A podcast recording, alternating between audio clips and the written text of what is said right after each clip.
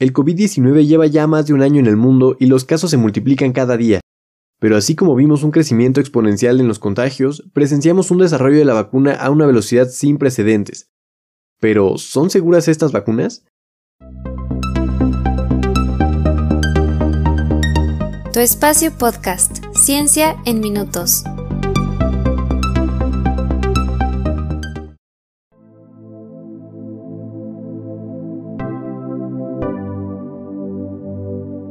Antes que nada les debo una disculpa. La semana pasada tuve mucha carga de trabajo y no me fue posible dedicar el tiempo necesario al desarrollo del podcast, además de que no quería hacerlo sin ganas porque es algo que hago con mucho cariño para ustedes, por lo que decidí posponerlo, esperemos, por única ocasión. Además, espero compensarlo con un episodio que para muchos y muchas de ustedes resulte muy ilustrativo y les brinde confianza y tranquilidad en un tema donde hay tanta desinformación y dudas como lo es el desarrollo de las vacunas contra COVID-19.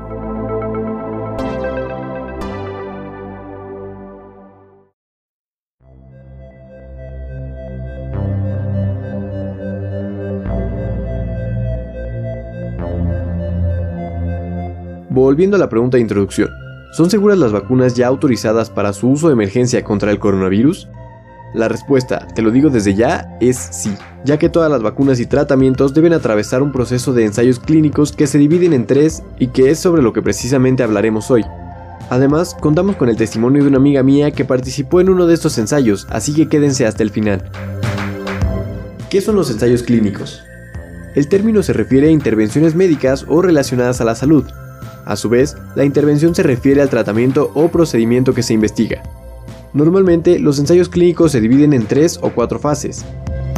Durante la primera fase se comprueba si el tratamiento es seguro y se decide cuál es la mejor forma de administrarlo. Para ello se evalúan los efectos secundarios, la tolerancia y se determinan dosis seguras en el cuerpo humano.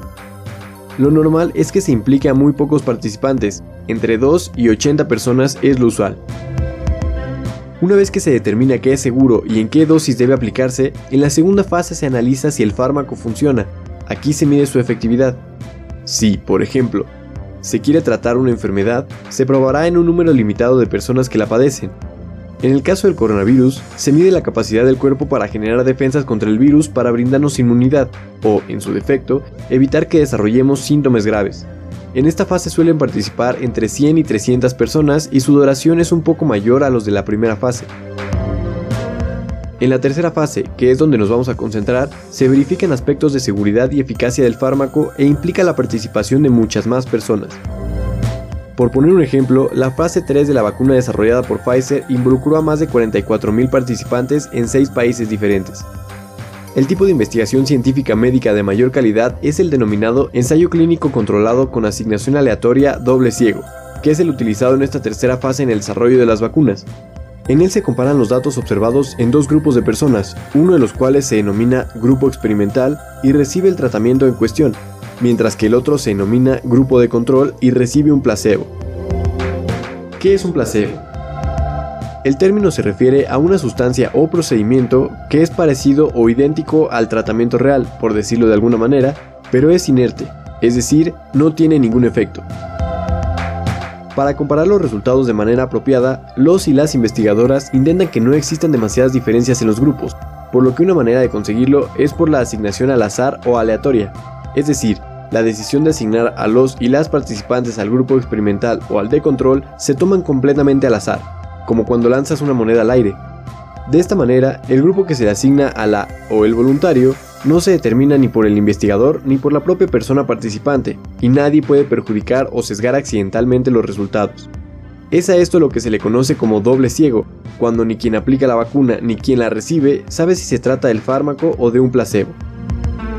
Finalmente, si los resultados obtenidos en esta fase son suficientes y positivos, las agencias reguladoras de medicamentos de cada país o región pueden conceder la autorización y comercialización del fármaco con indicaciones específicas, como por ejemplo la cantidad de dosis necesarias o el tiempo que puede pasar entre cada una de estas dosis. Actualmente, solo las vacunas desarrolladas por Pfizer junto con BioNTech y Moderna con AstraZeneca están autorizadas para su uso humano, otras 8 tienen autorización limitada como la Sputnik V y hay 20 dentro de la tercera fase de ensayos clínicos. Una de esas 20 es la desarrollada por Cancino Biologics, cuyos resultados de fase 3, en los que participaron más de 40.000 personas en todo el mundo, se esperan esta semana.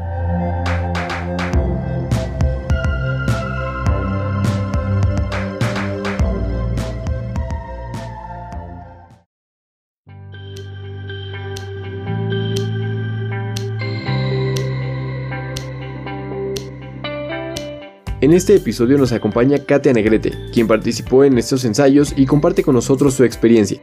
Bienvenida Katia. Hola, mi nombre es Katia Negrete López, tengo 26 años y actualmente estudio la maestría en Administración y Políticas Públicas en el CIDE y participé como voluntaria en el ensayo de tercera fase de la vacuna contra el COVID del laboratorio CanSino, por lo que me gustaría compartirles mi experiencia.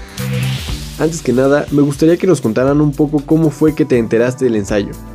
Pues yo me enteré digamos, por dos vías. Una fue la oficial, que es como la, la parte de lo que avisó al gobierno, y otra fue una amiga mía que, bueno, a su vez, pues enteraba por esta parte oficial, ¿no? Este, entonces me entiendo esto porque yo leía en Twitter eh, que el gobierno empezaba como a avisar que el estudio de la vacuna de COVID de CanSino, que es un laboratorio en que, en que, colaboran tanto Canadá como China, iba a hacer aquí en México su fase 3 del estudio de, de esa vacuna. Y a su vez, bueno, mi amiga no se estaba como manteniendo al tanto porque ella tenía muchas ganas de participar. Y entonces pues también ella era ella quien nos decía cómo iba avanzando como esta información. Y un día de hecho ella fue quien nos proporcionó a otras amigas de mí el link para registrarnos como candidatas. Y bueno este link era un formulario un formulario muy simple donde tú llenabas tus datos y esperabas a que te llamaran. ¿Cuáles fueron los requisitos para participar? Pues el requisito más importante es que tengas una edad de 18 años o más, no hay un límite a partir de eso. Eh, otro requisito importante es que tú estés disponible para realizar las visitas del estudio. Es decir, eh, por ejemplo, yo participé en el que hicieron en Ciudad de México, entonces yo tengo que estar disponible para que eh, un mes después de que yo fui a, a, que me vacunaran o me inyectaran el placebo, me puedan sacar sangre, me puedan revisar. Tengo que estar disponible dentro de seis meses aproximadamente otra vez para que me revisen y todo eso, me saquen sangre de nuevo y al año lo mismo. Entonces tienes que estar disponible para esas visitas. Eh, otro requisito, bueno, es que estés sano y para eso el día que tú vas al hospital te hacen un examen físico eh, general para ver que pues, todo esté dentro de límites normales, tu temperatura, tu presión, demás. Y bueno, también hay como dos eh, compromisos que tienes que hacer. Uno es que por al menos tres meses después de que te inyecten uses métodos anticonceptivos si estás en edad fértil, si eh, así lo requieres. Y eh, el otro es que te abstengas de donar sangre. Esto, digo, no lo, no lo aclaran propiamente, no te lo aclaran propiamente, pero eh, pues es un poco porque no saben cuáles son los efectos de la vacuna en el feto, si te embarazas, y no saben cuáles son los efectos de la vacuna en tu sangre y en que tú dones esa sangre, ¿no? ¿Qué información te brindaron? Pues propiamente antes de que vayas al hospital, lo que hacen es que te envían la carta de consentimiento informado, que básicamente es un documento de 20 páginas casi, donde te platican eh, todo sobre el estudio en el mayor detalle posible. Quiénes están a cargo, por qué lo están haciendo, eh, qué efectos puedes esperar eh, tras ir a, a, que te inyecten, digamos.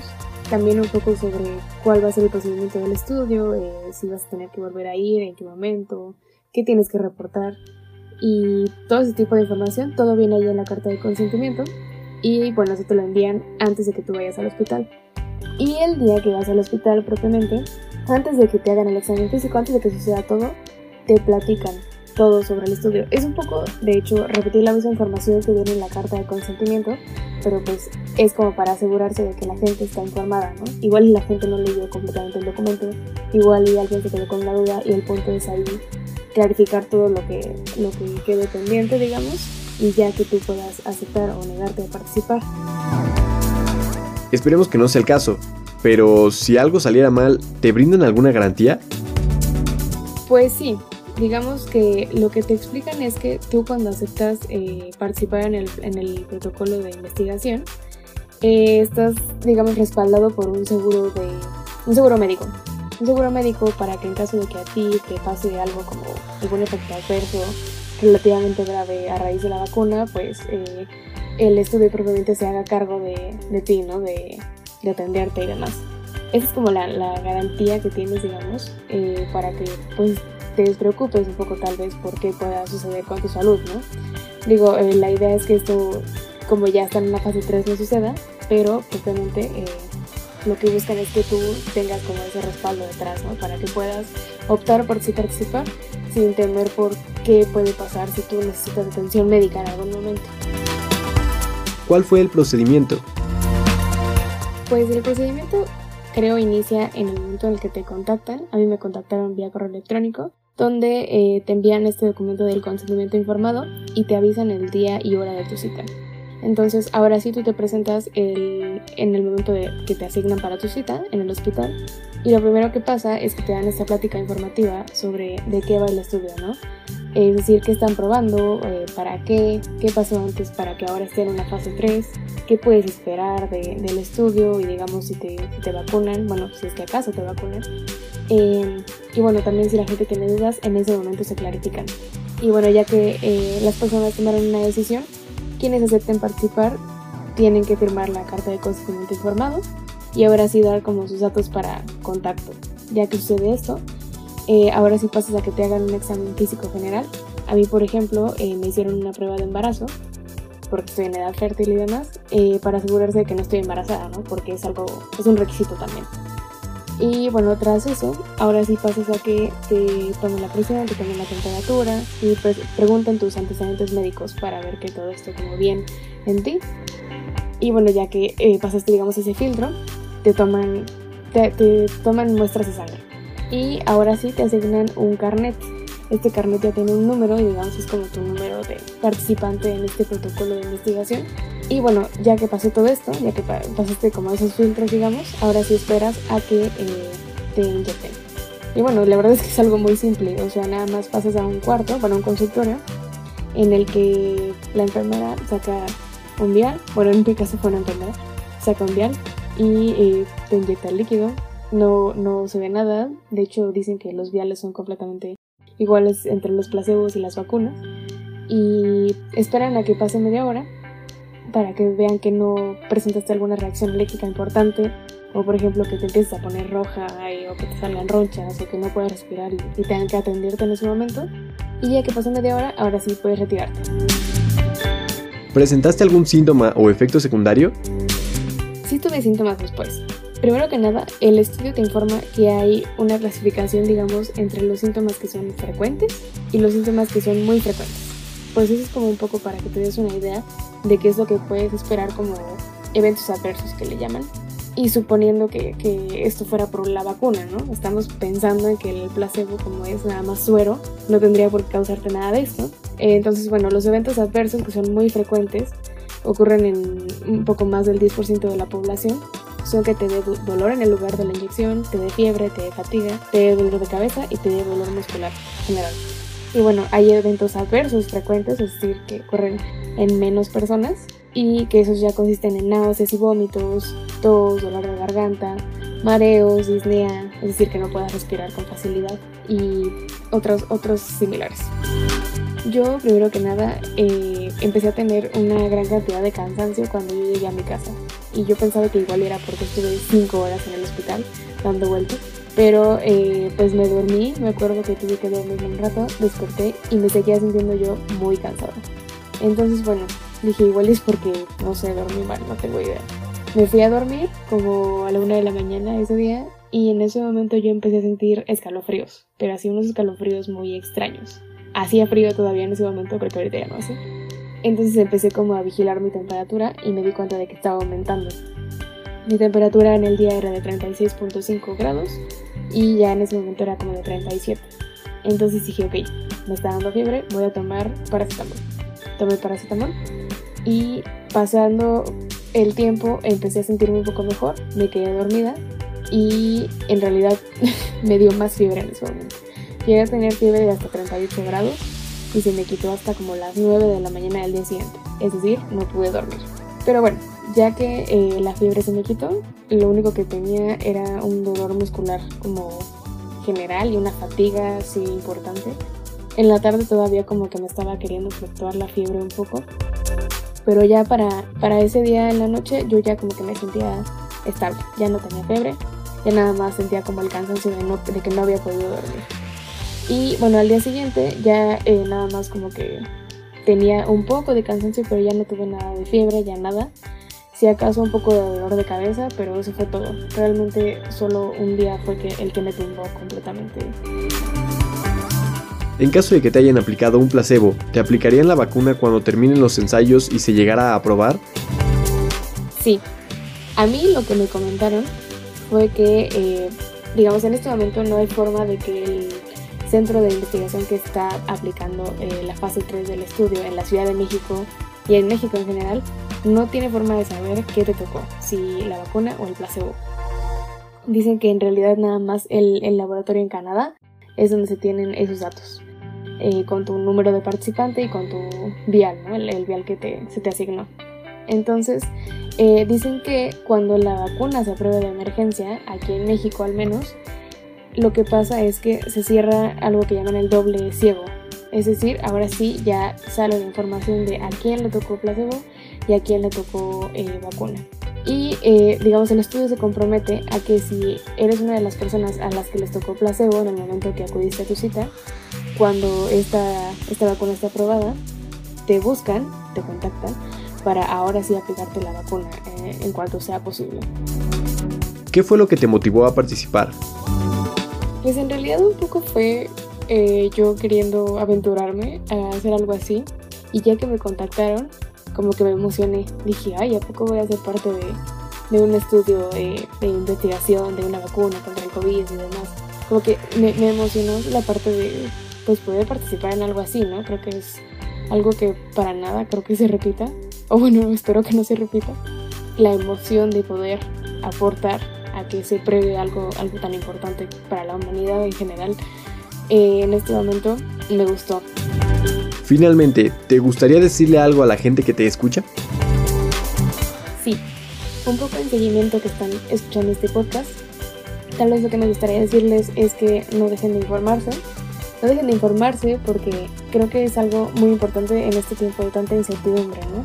Creo que ayuda a reducir el temor a, lo desconocido eh, y pues creo que si la información está ahí hay que usarla, hay que conocerla y pues creo que esto ayuda, ¿no? Ayuda a que podamos, por ejemplo, en este caso, animarnos a participar en un estudio de, la vacuna, eh, animarnos a tomar medidas eh, para que se reduzcan los contagios y demás. O sea, creo que eso. Eh, no dejen de informarse, no dejen de tomar como la iniciativa de hacerlo y no dejen de cuidarse. Creo que algo que me gustaría agregar y que me parece que siempre es importante, pero sobre todo actualmente, es que debemos confiar en la ciencia. La realidad es que toda la investigación nos ha ayudado a desarrollar métodos y tecnologías que afortunadamente nos ayudan a desarrollar algo como es una vacuna de forma tan acelerada y creo que pues hay que reconocer todo el trabajo de investigadoras e investigadores que hay detrás, todos los esfuerzos conjuntos, toda la colaboración, toda la cooperación. Y bueno, entonces creo que queda en nosotros informarnos, confiar y vacunarnos cuando llegue el momento.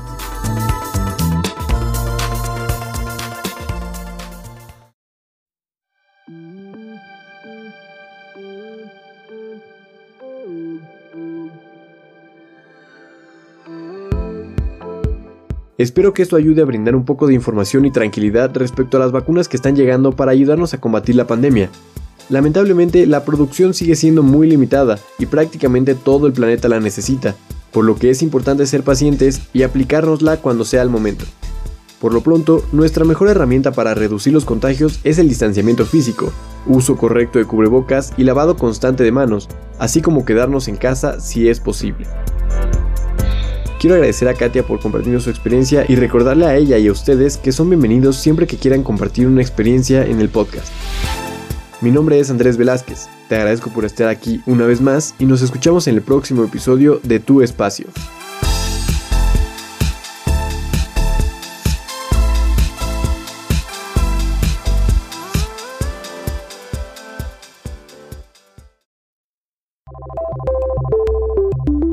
Muchas gracias por escuchar. Si estás disfrutando del podcast, compártelo y síguenos para que no te pierdas el próximo episodio. Puedes compartir tus preguntas y comentarios en arroba tu espacio-pod en Twitter y arroba espacio-ciencia en Instagram.